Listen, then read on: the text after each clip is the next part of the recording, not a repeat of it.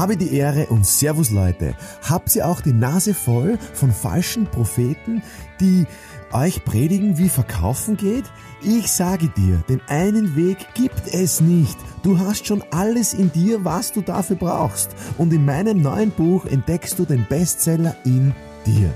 Dein Mr. Verkauf, Markus Kutscheba, sei ein Bestseller. Also, liebe Fangemeinde, wir haben gesprochen über das Thema Verantwortung. Wir haben ähm, ein paar Beispiele schon gebracht. Wir haben über das Denken, über das Bewerten gesprochen. Jetzt kommt ein Thema, das ich von meiner Tochter gelernt habe. Und zwar Verantwortung für deine Sprache. Ähm, meine Tochter, die kann nur vereinzelte Wörter noch, also noch äh, nicht jetzt einzelne Sätze bilden, aber in der Art, wie ich Dinge formuliere, das wirkt sich dann aus auf die Handlung, die sie setzt. Und zwar, je positiver ich Dinge formuliere, bedürfnisorientiert formuliere, nach meinen Bedürfnissen oder auch nach ihren Bedürfnissen, wird sie in diese Richtung handeln. So, und wenn ich jetzt zum Beispiel in meiner Sprache Wörter verwende wie schlecht, wie tu das nicht, wie ähm, nein, es ist schon wichtig, Nein zu sagen, aber vielleicht jetzt nicht in jedem zweiten Satz. Und wenn ich am Spielplatz bin und Eltern beobachte, ist jeder Satz Nein, das tut nicht. Nein, mach das nicht. Ja, und dann sagen, sagen sie noch so Sachen wie, ja, das kannst machen, das ist kein Problem. Versteht sie, worauf ich hinaus will? Es ist der Fokus. Es ist der Fokus der Sprache. Und zwar ist es der Fokus der, der Sprache auf dem Negativen oder auf dem Positiven. So, und wenn der Fokus auf dem Negativen ist, dreimal darfst du raten, welche Ergebnisse du am Ende des Tages ernten wirst. Das heißt, versuche in deinen nächsten Gesprächen mit Kunden, Verkäufern, äh, äh, Geschäftspartnern, Familie, Beziehungen, wie auch immer, alle Gespräche, versuche in Zukunft positiv die Dinge zu nennen, die du haben möchtest, nicht was du nicht haben möchtest. Und, und, und zum Beispiel meine Frau sagt, ich möchte nicht, dass du das machst. Ja, was sollten die lernen? Was, was sollten da ankommen im Unterbewusstsein von einer Zweijährigen? Und wir Eltern oder wir Erwachsene sind ja manchmal auch noch äh, Kinder ja, oder, oder, oder ähm, haben immer noch Bedürfnisse wie Kinder. Und, hoffentlich hat jeder noch das Kind in sich. Ja, diese, diese, diese Energie, diese Kraft, dieses, dieses Feuer, diese, diese Motivation. Und ich erlebe halt, dass wir sagen, was wir nicht wollen, viel öfters als das, was wir wollen. Und dann wundern wir uns, wenn Beziehungen scheitern. Dann wundern wir uns, wenn Geschäftsbeziehungen, wenn Kundengespräche scheitern. Also, gibt aber so Wörter, die man absolut nicht verwenden soll. Zum Beispiel, ähm, das ist kein Problem.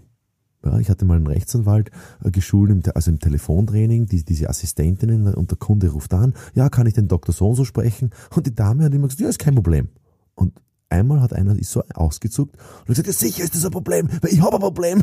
Also der hat nur Problem gehört. Ja, also was kann ich sagen, statt kein Problem, mache ich gerne. Das ist doch ein ganz anderer, äh, ganz eine, eine ganz andere Energie entsteht durch diese zwei Wörter. Mache ich gerne oder drei Wörter, mache ich gerne, anstatt das ist kein Problem. Wir meinen dasselbe, aber es ist negativ fokussiert. Und sehr oft ist es so, dass wir sagen, ja, das mag ich aber nicht, das soll nicht sein, das bringt uns nichts. Ja, dann, okay, was bringt uns was? Was soll sein? Was hätte ich denn gerne? Ähm, ich mag nicht, dass du mit dreckigen Schuhe reingehst. Ja, wo ist der Fokus? Am dreckigen Schuh? Dann muss ich der andere rechtfertigen, warum er dreckige Schuhe hat. Ich hätte gern, dass du Schlapfen anziehst. Ist doch positiver formuliert, oder? Und beim Kunden genau das Gleiche. Der Kunde formuliert es auch sehr oft äh, äh, negativ. Das heißt, übernehmen wir Verantwortung für unsere Sprache. Das geht natürlich erst dann, wenn wir positiv gedacht haben und positiv bewertet haben, wenn wir überhaupt bewertet haben. Reden wir positiv. Nicht schön reden, sondern positiv formulieren.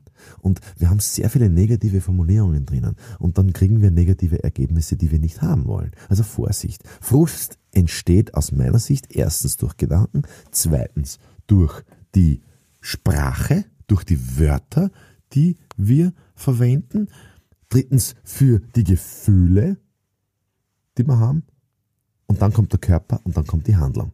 Aber das sprechen wir dann in den nächsten Podcasts. In dieser Woche ist die Hausübung die, achte auf deine positiv formulierten Wörter und Sätze. Ich habe nicht gesagt, dass es leicht ist. Es ist ein, ein, ein Riesenumdenken erforderlich, aber es macht Spaß. Probier es in der Familie, beobacht Leute, wie sie es formulieren. Beobacht einen Kellner in, im, im, im Restaurant und er sagt, ja, das haben wir nicht. Ich sage immer meistens, ich will nicht wissen, was sie nicht haben. Ich möchte wissen, was sie haben. Ja, das ist aus. Ja, ist, muss er mir das sagen, dass es aus ist? Na, das soll, das soll einfach sagen, wissen Sie was, ist eine gute Idee. Äh, als Alternative kann ich Ihnen das und das anbieten. Ach so, okay. Ja, ja wieso? Naja, weil es erst wieder ab morgen verfügbar ist. Das ist doch anders formuliert. Wenn ich sage, es ist heute aus oder es ist erst wieder ab morgen verfügbar. Also bleiben wir positiv in der Sprache. Es wird sich auf deine gesamten Handlungen auswirken.